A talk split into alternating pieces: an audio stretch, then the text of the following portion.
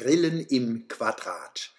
Einst war ich auf einer Demonstration gegen den Block 9 im Großkraftwerk Mannheim, weil ich glaube, wir müssen fossile Energieträger überwinden.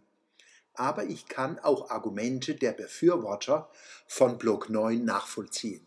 Sie sind nicht meine Feinde, sondern Partner im demokratischen Diskurs.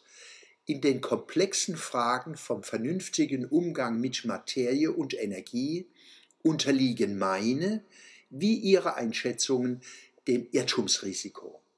Bei der Demo war ich von heftigen Block 9 Gegnern umgeben, einige mit der Zigarette in der Hand. Meine Frage, wie das passt, rauchend die Faust gegen ein Kohlekraftwerk zu recken, löste Wut aus.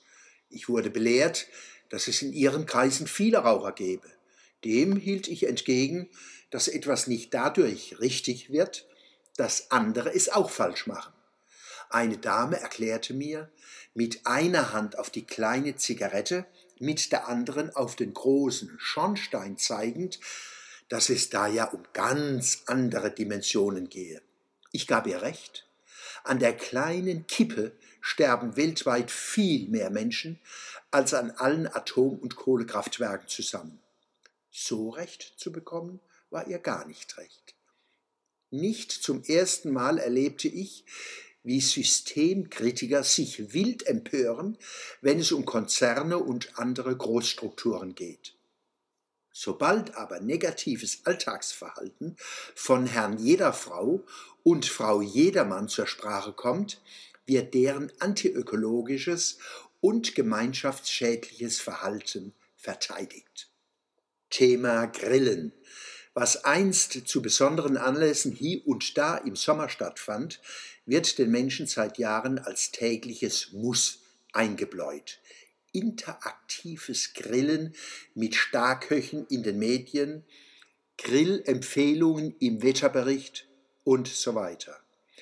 Von Umweltschützern hört man dazu nichts. Obwohl Grillen, wenn es unentwegt, massenhaft und in dichter Bewohnung erfolgt, viel Feinstaub und andere Schadstoffe emittiert und so Menschen belästigt. Bewohner der Quadrate müssen sich zurzeit gegen solche Beeinträchtigungen ihrer ohnehin eingeschränkten Lebensqualität durch Restaurants am Marktplatz wehren. Humane Urbanität kann nur auf der Basis von Achtung und Rücksichtnahme gelingen.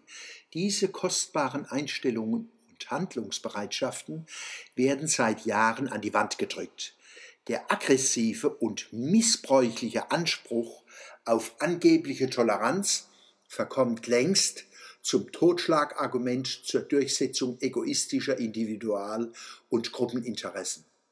Mein Fazit wenn Anwohner über Wochen ihre Fenster nicht öffnen können, weil Rauchgas ihnen den Atem raubt, müssen die entsprechenden Emissionen entschieden reduziert werden.